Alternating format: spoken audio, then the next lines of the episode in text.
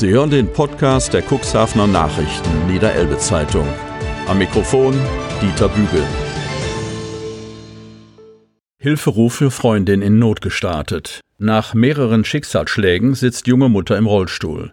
Sandra Konrad will wenigstens finanzielles Problem ausräumen. Von Maren Rese-Winne. Cuxhaven. Ihren Job als Altenpflegerin habe sie geliebt, erzählt Martina B. Name der Redaktion geändert. Doch arbeiten kann sie nicht mehr. Das Schicksal hat in kürzester Zeit reichlich zugeschlagen. Mehrere schwere Krankheiten haben die 34-jährige Mutter inzwischen in den Rollstuhl gezwungen. Zuletzt erhielt sie noch die Diagnose für die chronische Autoimmunkrankheit Lupus erythematodes. Nun kommen auch noch finanzielle Sorgen hinzu. Und die haben ihre gute Freundin Sandra Konrad bewogen, in die Öffentlichkeit zu gehen und für sie um Hilfe zu bitten, wohl wissend, dass Martina dies von sich aus nie getan hätte. Denn eigentlich ist dieses gewohnt, für sich selbst zu kämpfen und ist auch stolz darauf. Mitleid möchte ich nicht. Über die Plattform betterplace.me macht Sandra Konrad auf die aktuelle Situation der Freundin aufmerksam.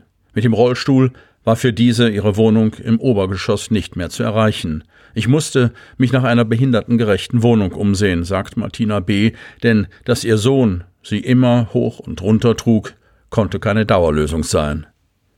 Sie fand zum 1. April eine von der städtischen Siedlung im Lehfeld renovierte und barrierearm hergerichtete Wohnung.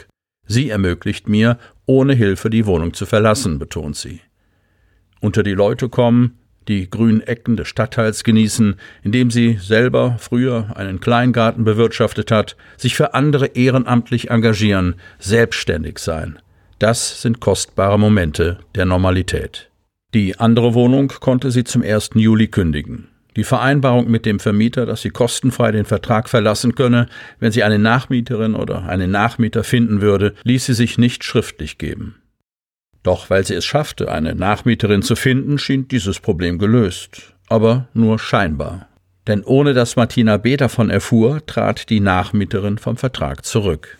Dies erfuhr ich aber nur, als ich mich beim Energieversorger erkundigte, wo denn die Abrechnung bleibe, berichtet sie. Erst dann höre ich, dass der Vertrag weiter auf meinen Namen läuft.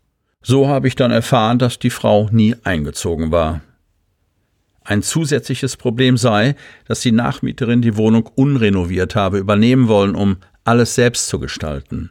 Daher habe sie, Martina B., auch den Teppich entfernen lassen. Ich wusste nicht, dass dieser zur Wohnung gehört, versichert sie. Nun sieht sich die alleinerziehende Mutter mit Nachforderungen des Vermieters konfrontiert. Nicht nur drei Monatsmieten stehen noch aus, sondern auch die Kosten für die Wohnungsrenovierung, die jetzt eine Firma ausgeführt hat. Hätten wir nur davon gewusst, wir hätten als Freunde sofort die Wohnung renoviert, versichert Sandra Konrad, die selber in einer Pflegeeinrichtung arbeitet.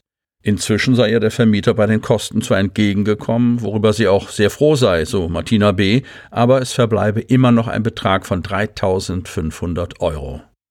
Mietverein und eine Anwältin, diese hat auf eine Bezahlung verzichtet, hätten bestätigt, dass der Vermieter ein Arzt im Recht sei aber jetzt, zur Corona-Zeit, haben auch viele Vermieter ihren Mietern Erleichterungen eingeräumt, gibt Freundin Sandra Konrad zu bedenken. Und durch seinen Beruf müsste er wissen, was diese Krankheiten bedeuten. Doch die Lage ist da. Eigentlich wäre ich mit den Kindern so gerne mal ein paar Tage in den Urlaub gefahren, sagt Martina B.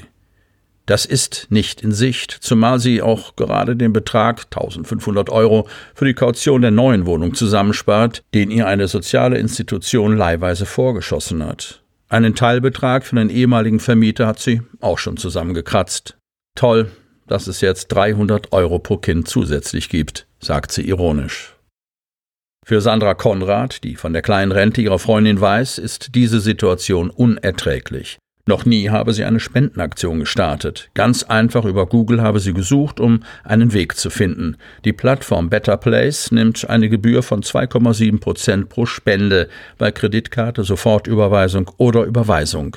Andere Methoden weniger. Bislang sind 360 Euro eingegangen. Wer von den Hörern mehr erfahren möchte, erfahren Sie unter www.betterplace.me slash Hilfe minus für mit UE minus Junge minus Mama minus im minus Rollstuhl.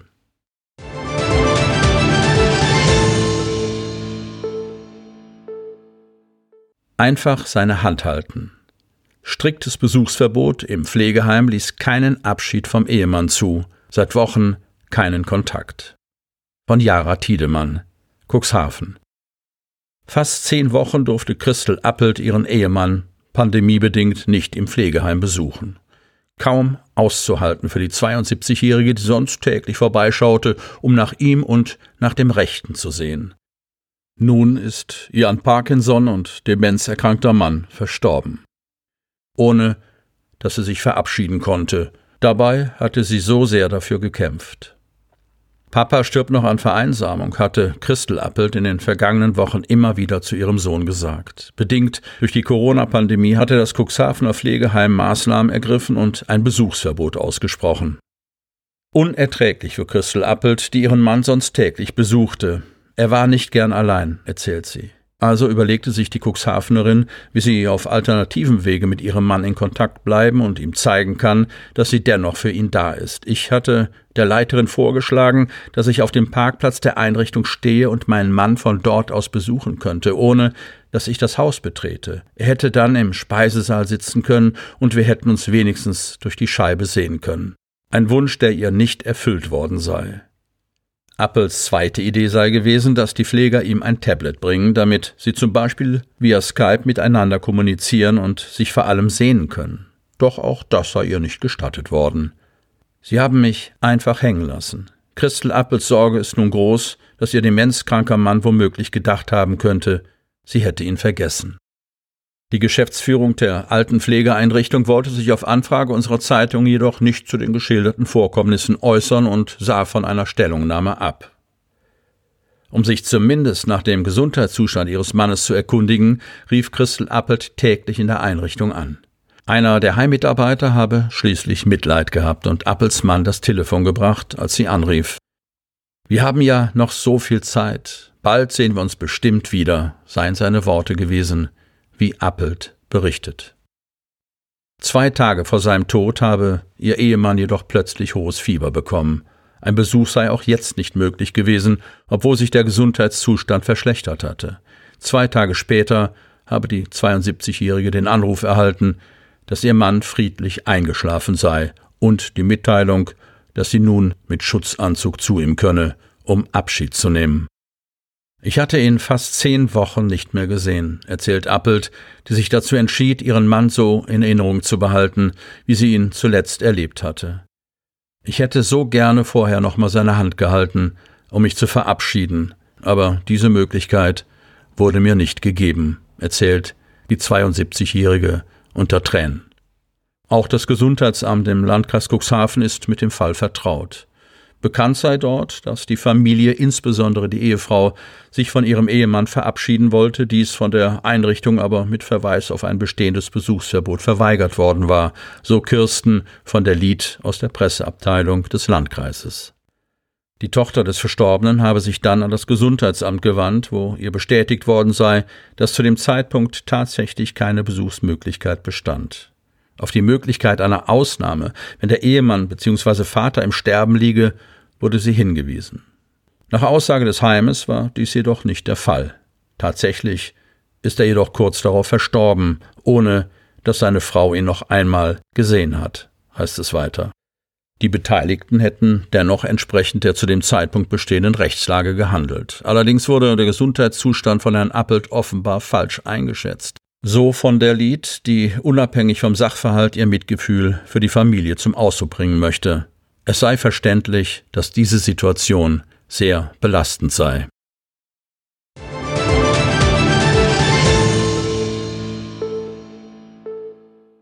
Polizei gibt weitere Details zu Leichenfund im Watt bekannt.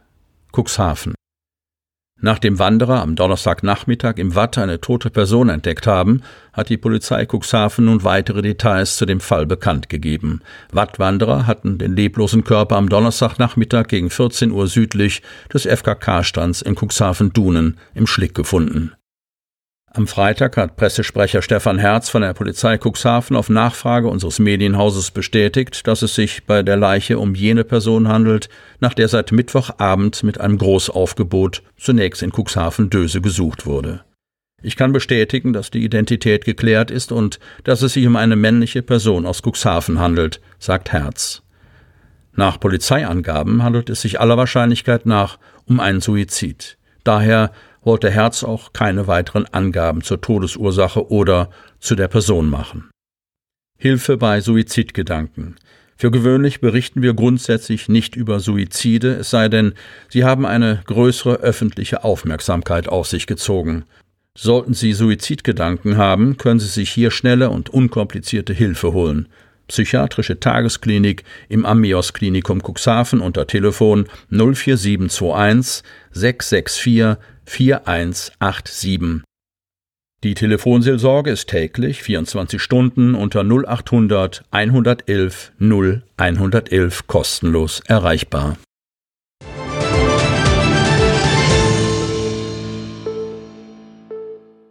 Hallenbäder öffnen wieder. Landhadeln, Hemmoor. Mit neuen Öffnungszeiten und erhöhten Sicherheits- und Hygieneanforderungen sind die beiden Hallenbäder der Samtgemeinde Landhadeln wieder geöffnet worden. Die Badelandschaft der Soletherme Otterndorf steht montags bis freitags von 14 bis 19 Uhr und am Wochenende von 12 bis 19 Uhr zur Verfügung. Das Hallen- und Freibad Wingst ist täglich von 12 bis 19 Uhr geöffnet. Neben den allgemeinen Abstands- und Hygieneregeln gelten zusätzliche Sicherheits- und Hygienemaßnahmen. So müssen alle Badegäste bis in die Umkleidekabinen und auch noch in den Umkleiden einen Mund-Nasenschutz tragen und natürlich in den Bädern den Abstand von anderthalb Metern zu anderen hausfremden Badegästen einhalten. Zudem werden durch die Bäder keine Spielgeräte zur Verfügung gestellt und ausgeliehen und auch Attraktionen wie die Massagedüsen und Sprudelliegen bleiben außer Betrieb. In der Soletherme Otterndorf ist der Sprung vom Ein-Meter-Brett möglich und auch im Wingster Freibad öffnen zum Wochenende die Sprungtürme. Zudem ist die 100 Meter lange Riesenrutsche freigegeben.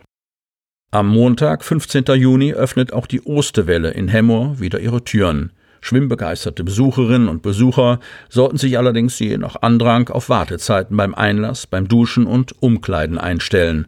Maximal 45 Personen werden zeitgleich das Bad benutzen können. Die Eintrittskarte wird, wie gewohnt, über den Kassenautomaten im Eingangsbereich gelöst. Zahlungen mit EC oder Kreditkarte sind nicht möglich. Der Mund-Nasenschutz ist beim Betreten und beim Verlassen des Schwimmbades zu tragen. Nur im Umkleidebereich und natürlich im Badbereich selbst darf er abgelegt werden. Am Montag ist die Osterwelle von 6 bis 8 sowie von 10 bis 12 Uhr geöffnet. Über die Reaktionen von Gästen bei den Baderöffnungen berichten wir am Montag.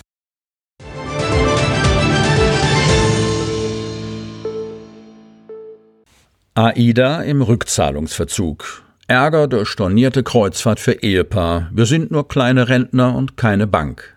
Cuxhaven. Für gewöhnlich bieten Kreuzfahrten ihren Gästen viel Spaß und Erholung. Ein Ehepaar aus Altenwalde bekam nun jedoch genau das Gegenteil davon zu spüren. Drei Monate lang warteten Magnus W., 86, und seine Ehefrau, die ihren vollständigen Namen nicht in der Zeitung lesen wollen, auf die Rückerstattung einer Reise, die bereits am 13. März aufgrund der Corona-Krise abgesagt wurde. Im Dezember hatten die Senioren aus Altenwalde die AIDA-Kreuzfahrt gebucht, die Ende März von Kapstadt nach Namibia gehen sollte. Nach der Absage bot AIDA Cruises allen Kunden, so auch dem Ehepaar W., die Option Gutschein oder Rückerstattung der Reisekosten an. Das Ehepaar hatte bereits vier Tage danach die Rückerstattung der Reisekosten angefordert, jedoch drei Monate lang keinen Cent davon gesehen. Die Kooperationsbereitschaft des Reiseveranstalters sei laut dem Ehepaar sehr schwach und bescheiden gewesen. Eigenen Angaben zufolge musste Ehepaar W. teilweise wochenlang auf eine Antwort von AIDA Cruises warten, und dann wurde nur ausweichend geantwortet. Daher zogen die beiden Rentner vor rund zwei Monaten einen Anwalt hinzu. Auch er erhielt von dem Unternehmen lediglich unverbindliche Auskünfte. Anfang Mai erhielt das Ehepaar W. dann den erforderlichen Reisegutscheincode und reichte diesen unverzüglich ein. Als sich eine Mitarbeiterin des Reisebüros, in dem wir die Kreuzfahrt gebucht hatten, auf unsere Bitte erneut mit AIDA Cruises in Verbindung setzte, erhielt sie die Antwort, dass die Überweisung soweit fertiggestellt ist, berichtet Magnus W. Das Geld müsse nun jeden Tag auf dem Konto eingehen. Doch auch daraus wurde nichts. Es vergingen weitere vier Wochen, bis die ausstehende Zahlung gestern auf dem Konto des Ehepaars einging, einen Tag nachdem unsere Zeitung Aida Cruises erstmals mit den Vorwürfen des Altenwalder Paares konfrontiert hatte. Auf mehrfache schriftliche Nachfrage unserer Zeitung wollte sich Aida Cruises bislang nicht zu den Vorwürfen äußern. Wir waren zu dem Zeitpunkt sogar so weit, dass wir in den nächsten Wochen Klage eingereicht hätten, erzählt Magnus W. Und weiter. Aus unserer Sicht hat das Unternehmen anfangs darauf spekuliert, dass die Bundesregierung eine Art Zwangsgutscheinregelung in Kraft setzt. Im Falle der Absage einer Pauschalreise aufgrund sogenannter unvermeidbarer außergewöhnlicher Umstände ist der Anbieter laut Verbraucherzentrale Niedersachsen zur Erstattung des Reisepreises innerhalb von 14 Tagen nach der Absage verpflichtet. Auch wenn diese Frist nicht eingehalten wird, haben Verbraucher kaum eine Chance, teilt Tiana Preuscher von der Verbraucherzentrale Niedersachsen auf Anfrage unserer Zeitung mit. Geräteanbieter in Verzug könnten die Kunden nach Angaben der Verbraucherzentrale höchstens unter Umständen einen Verzugsschaden verlangen und damit zum Beispiel die Kosten eines Anwalts ersetzen lassen. Ob das Ehepaar diese Option wahrnehmen möchte, hat es noch nicht entschieden. Zuletzt versuchte Magnus W. vor einigen Tagen den Kontakt mit der AIDA abermals aufzunehmen. In seiner emotionalen E-Mail schrieb er unter anderem Wir sind nur kleine Rentner und keine Bank. Die Antwort von AIDA Cruises in Form einer automatisierten, computergenerierten Nachricht, man habe die Anfrage an das Service Center weitergeleitet.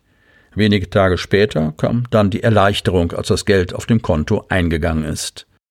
Trotzdem sind sich die beiden Senioren einig, wir wollen vorerst keine weitere Kreuzfahrt buchen.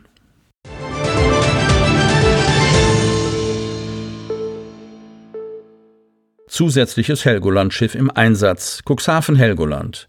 Gute Nachricht für Touristen. Die Reederei Kassen-Eils setzt an diesem Wochenende ein zweites Schiff im Linienverkehr zwischen Cuxhaven und Helgoland ein. Mit dem Schritt wolle Kassen-Eils eigenen Angaben zufolge der hohen Nachfrage Rechnung tragen, so das Unternehmen in einer Mitteilung. Bis einschließlich Sonntag soll zusätzlich zur Helgoland auch die Fair Lady als Unterstützung im Linienverkehr zwischen Cuxhaven und Helgoland eingesetzt werden.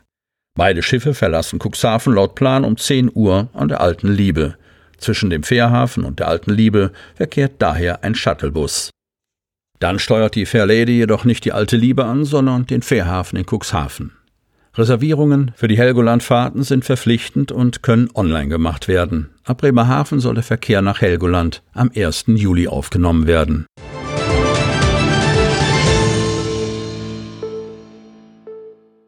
Schnellentwarnung nach positiven Corona-Tests. Schülerin der Grodener und Altenbrucher Schule war nach der Ansteckung nicht im Unterricht. Ab Montag alle Jahrgänge da. Von Maren Resewinne. Groden, Altenbruch. Ein positiver Corona-Fall an der Schule, das ist erstmal ein Schlag. Doch inzwischen konnte Martin Rehse, Leiter der Grodener Schule, im Gespräch mit unserer Zeitung vermelden, alles im grünen Bereich, alles entspannt. Tatsächlich war eine Grundschülerin vergangene Woche positiv auf Corona getestet worden. Beim Blick auf die Zeiträume stellte sich allerdings schnell heraus, dass das Kind nach der Ansteckung nicht mehr in der Schule gewesen war. Im Moment befindet es sich noch in der vom Gesundheitsamt angeordneten Quarantäne. Wir haben umgehend ein Infoschreiben an die Eltern herausgegeben, das auch auf der Homepage veröffentlicht wurde, erklärt Martin Rehse. Alle Tests von Personen der Schule danach seien negativ ausgefallen. Der Leiter des Kreisgesundheitsamts, Dr. Kai Dehne, hat im Gespräch mit unserer Zeitung ausdrücklich die Hygienekonzepte der Schule gelobt. Aber können Grundschulkinder das überhaupt schon? Das klappt sehr gut, so die Erfahrung von Martin Rehse. Die Kinder gelangten über eine Art Gangway auf den Schulhof, wo sie von ihren Lehrkräften empfangen und jedem die Hände desinfiziert würden, erzählt er. Zugewiesene Toilettenräume, Einbahnstraßenregelungen, versetzte Pausenzeiten schränkten Begegnungsmöglichkeiten ein. Die Schule hat Klassen geteilt und Lerngruppen gebildet, die jeweils von Montag bis Mittwoch oder von Donnerstag bis Freitag kommen. Materialien für zu Hause gibt es als Lernzettel oder Hefte für zu Hause mit und außerdem auf digitalem Weg, aber immer mit schriftlichen Aufgaben kombiniert, so Martin Rehse. Aufgrund der kleinen Lerngruppen, maximal zehn Kinder gleichzeitig, gäbe es in den Räumen ausreichend Platz. Sogar einige über den Unterricht hinausgehende Angebote, wie die Schach AG, seien wieder angelaufen, allerdings immer nur in einer einzigen Lerngruppe. Die einzelnen Jahrgänge sind nach und nach zurückgekehrt. Am kommenden Montag werden nach drei Monaten auch die Erstklässler wieder begrüßt. So ist es auch an der Altenbrucher Schule, bei der vor dem vergangenen Wochenende eine Zehnklässlerin positiv auf Corona getestet worden war. Auch hier hatte die Ansteckung nach dem letzten Schulbesuch stattgefunden, sodass Jürgen Janus, Leiter der Grund- und Hauptschule, Entwarnung geben konnte. Günstigerweise seien die Neunt- und Zehnklässler gerade zwischen schriftlichen und mündlichen Prüfungen zu Hause gewesen. Nach den mündlichen Prüfungen in der kommenden Woche sei der Unterricht für diese sowieso beendet, sodass am Standort Lüdingwort derzeit nur eine achte Klasse beschult werde. Am Standort Altenbruch werden am Montag erstmals wieder alle Klassenstufen von 1 bis 6 anwesend sein, allerdings auch aufgeteilt in Lerngruppen von höchstens zehn Kindern. Dafür haben wir sechs Zonen auf dem Schulhof gebildet, so Jürgen Janus. Die Kinder wüssten, wo sie warten sollten, bis die Lehrkraft sie abhole. Auch für Regentage sei eine Regelung getroffen. Hände waschen und Abstand hätten sich etabliert. Die Kinder blieben auch nie unbeaufsichtigt. Inhaltlich verläuft der Unterricht deutlich anders als sonst. Die Hauptfächer bilden den Kern, Singen, Musik sind ebenso verboten wie Sport, außer theoretisch, so Janus. Die Zeugnisvergabe darf und soll sich laut aktuellstem Erlass in diesem Jahr über mehrere Tage erstrecken, weil auf keinen Fall alle Kinder gleichzeitig in der Schule erscheinen sollen. Wie sich die Schulentlassungsfeiern, wenn es sie gibt, gestalten sollen, weiß der Schulleiter noch nicht. Anders werde es auf jeden Fall. Zu befürchten sei dies auch für die Einschulung nach den Ferien.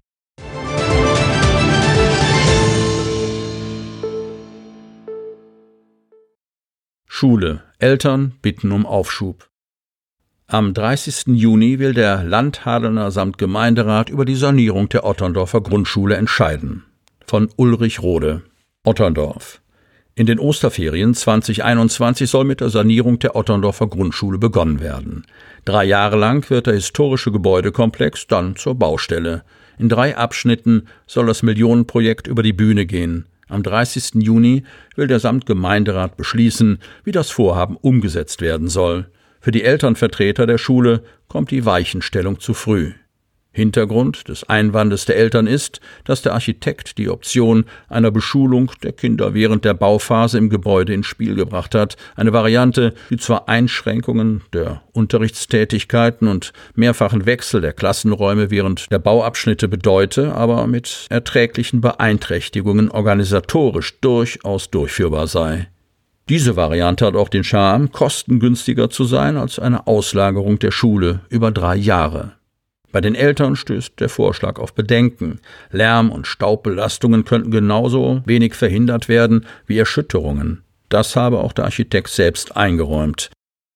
Eine Verschiebung der Ratsentscheidung halten die Eltern auch deshalb für nötig, weil sie in den vergangenen Wochen aufgrund der Corona-Pandemie so gut wie keine Möglichkeit gehabt hätten, sich untereinander auszutauschen oder mit dem Stand der Diskussion Schritt zu halten.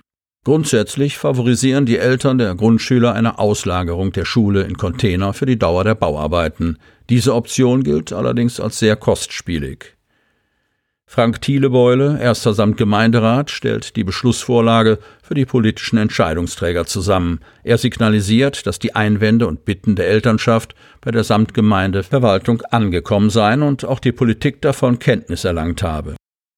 Gleichzeitig macht er darauf aufmerksam, dass die Gefahr bestünde, mit der Sanierung erheblich in zeitlichen Verzug zu geraten, sollte nicht am Monatsende eine Entscheidung fallen. Der Samtgemeinderat Landhadeln scheint indessen fraktionsübergreifend entschlossen, auf der Sitzung am 30. Juni Fakten zu schaffen. Die Tendenz der politischen Willensbildung zieht in Richtung der Beschulung im Gebäude während der Sanierung. Die Elternvertreter haben sich unterdessen an Niedersachsens Ministerpräsident Stefan Weil gewandt mit der Bitte, die Containerlösung für die Otterndorfer Grundschule mit finanzieller Unterstützung des Landes zu ermöglichen. Eine Antwort Weils steht noch aus.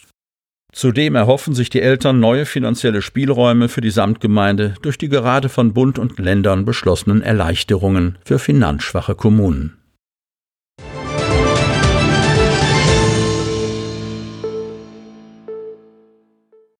Stadtrundfahrt unter etlichen Auflagen. Seit Mittwoch kurft der rote Kuxliner wieder durch die Stadt und die Hafenteile. Maskenpflicht gilt auch in den Strandbahnen. Von Thomas Sassen. Cuxhaven. Der Tourismus in Cuxhaven läuft wieder an, aber unter besonderen Bedingungen. Das gilt nicht nur für Hotels, Pensionen und Gaststätten, sondern selbstverständlich auch für Busse und Bahn im Stadtverkehr. Besonders schwer haben es die Betreiber der Strandbahn, die Auflagen zum Schutz vor Corona einzuhalten. Durch die vorgeschriebenen Abstände im Fahrzeug ist der Betrieb unter wirtschaftlichen Bedingungen nur sehr schwer darstellbar. Thorsten Maas, einer der Geschäftsführer des Busunternehmens, das den Strandrundfahrtbus Kuxliner und die Dünenbahn zwischen Dunen und Salenburg betreibt, treibt das Thema die Schweißperlen auf die Stirn. Er und seine Mitarbeiter tun alles, um die Vorgaben des Landkreises einzuhalten, und das ist nicht leicht. Die Strandbahn fährt im Linienbetrieb, gehört damit unter das Dach des öffentlichen Personennahverkehrs ÖPNV, weshalb an Bord die gleichen Spielregeln gelten wie in Zügen und U-Bahn, sprich das Abstandsgebot und die Pflicht, Mund-Nasemasken zu tragen. Außerdem müssen die Waggons im Bereich der Einstiege nach jeder Rundtour gründlich desinfiziert werden. Unter denselben Sicherheitsvorkehrungen führt derzeit die Jan-Kucks-Strandbahn der Nordsee Heilbad Cuxhaven GmbH zwischen Dunen, FKK Düne und der Alten Liebe. Auch diese kleine Wegebahn ist eine von der Landesnahverkehrsgesellschaft genehmigte öffentliche Linie, erklärt Kurdirektor Erwin Krewenka. Für die Fahrgäste herrscht Maskenpflicht, die vom Fahrer kontrolliert werden muss. Fahrgäste ohne Maske dürfen nicht einsteigen, können allerdings einen Mund-Nasenschutz beim Fahrer zum Preis von einem Euro erwerben. Sicherheitshalber wird zurzeit nur jede zweite Sitzreihe belegt. Noch schwerer sind die Reisebusunternehmen von den Corona-Auflagen betroffen. Deren Busse dürfen ebenfalls nur noch zu 50 Prozent besetzt werden. Busunternehmer Maas rechnet vor, wie das in der Praxis funktioniert. Die erste Reihe bleibt frei. Von den weiteren Sitzreihen wird nur jede zweite besetzt, und zwar jeweils mit Mitgliedern eines Haushaltes. Das bedeutet, dass in einem Standardbus mit 44 Sitzplätzen maximal 22 Gäste mitfahren können. Das wiederum wirkt sich natürlich auf den Preis aus. Für die angebotenen Städtereisen nach Hamburg, Stade, Bremerhaven und Bremen müssten derzeit erhöhte Preise genommen werden. Anders sei eine Wirtschaftlichkeit nicht darstellbar. Zumal die vor Ort angebotenen Stadtbesichtigungen ebenfalls auf maximal zehn Teilnehmer begrenzt seien und deshalb jeweils zusätzlich ein externer Stadtführer gebucht und bezahlt werden müsse. Seit Mittwoch fährt auch der Kuxliner wieder mit Gästen durch die Stadt, natürlich ebenfalls unter erschwerten Bedingungen. Von den im Doppeldecker zur Verfügung stehenden 75 Sitzplätze dürften maximal 33 besetzt werden, was vom Fahrer überwacht wird, indem er den Gästen den Platz anweist. Gleichzeitig herrscht Dokumentationspflicht, wer sich wann an Bord befunden hat und auch Maskenpflicht. Die größte Einschränkung jedoch die Gäste können nicht zu und aussteigen, wo sie wollen, sondern müssen während der kompletten 40 Kilometer langen Stadtrundfahrt an Bord bleiben.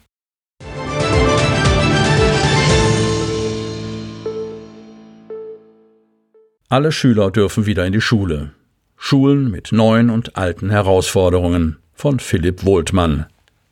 Cuxhaven Pfeile auf den Fluren, Schilder an der Toilettentür, Spazierengehen im Wald und herausfordernde Stundenplangestaltung.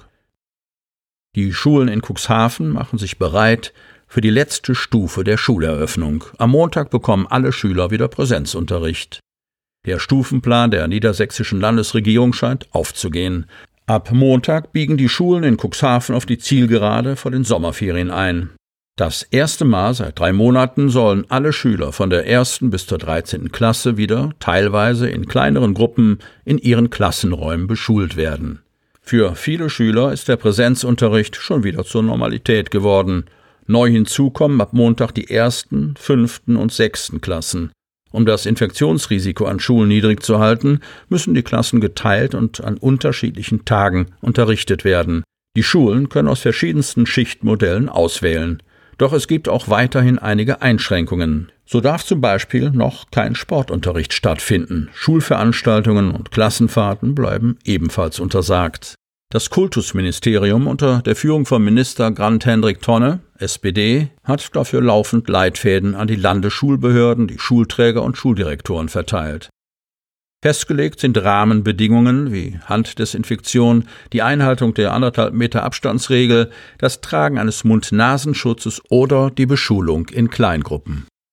Die Schulen passen diese Leitfäden an lokale Begebenheiten an, erzählt Lars Mittelstädt, Regierungsschuldirektor im Landkreis Cuxhaven. Lokale Begebenheiten sind die Größe der Klassenräume, der Sanitäranlagen, der Flure, aber auch, ob diese Räume ausreichend gelüftet werden können.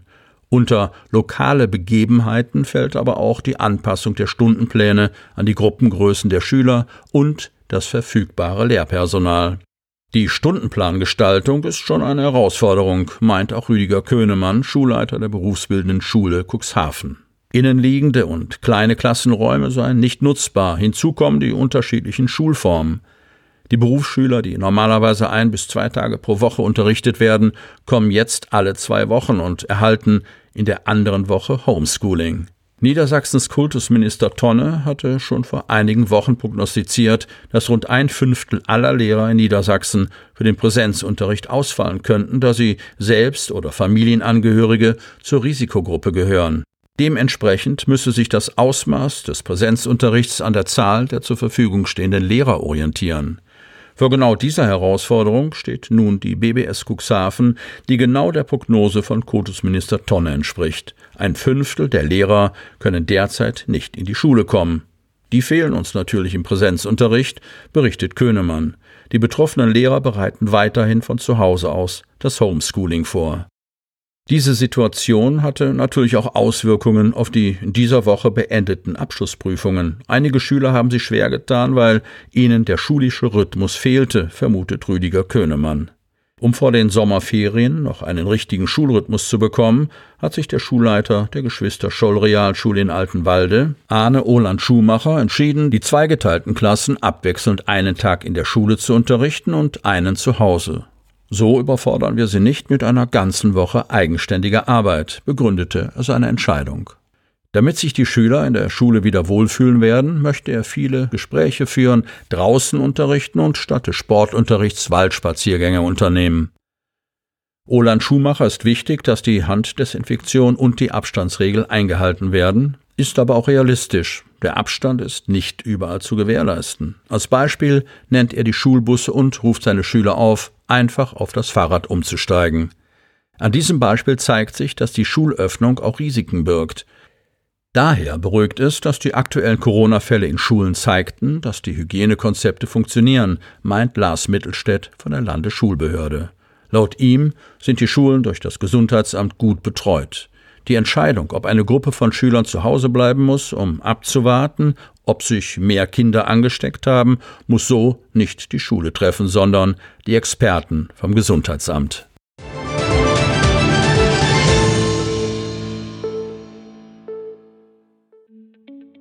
Sie hörten den Podcast der CNV Medien, Redaktionsleitung Ulrich Rode und Christoph Käfer. Produktion Rocket Audio Production.